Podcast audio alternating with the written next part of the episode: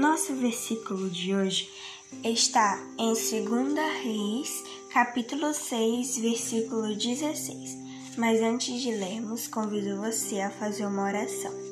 Pai nosso que estás nos céus, santificado seja o teu nome. Muito obrigada por essa noite que se passou e pelo novo dia que está se iniciando. Que o Senhor abençoe e abençoe também a leitura que nós vamos fazer agora. Em nome de Jesus, amém.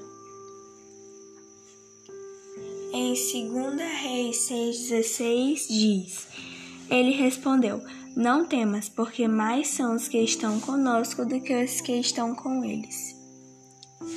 Quando Eliseu se encontrou na situação em que estava, não ficou preocupado, pois sabia que o exército mais poderoso estava do seu lado, o protegendo de todo o perigo. Ele sabia que nada podia atingir, porque o exército que estava com ele era o exército de Deus, o mais poderoso que está na terra.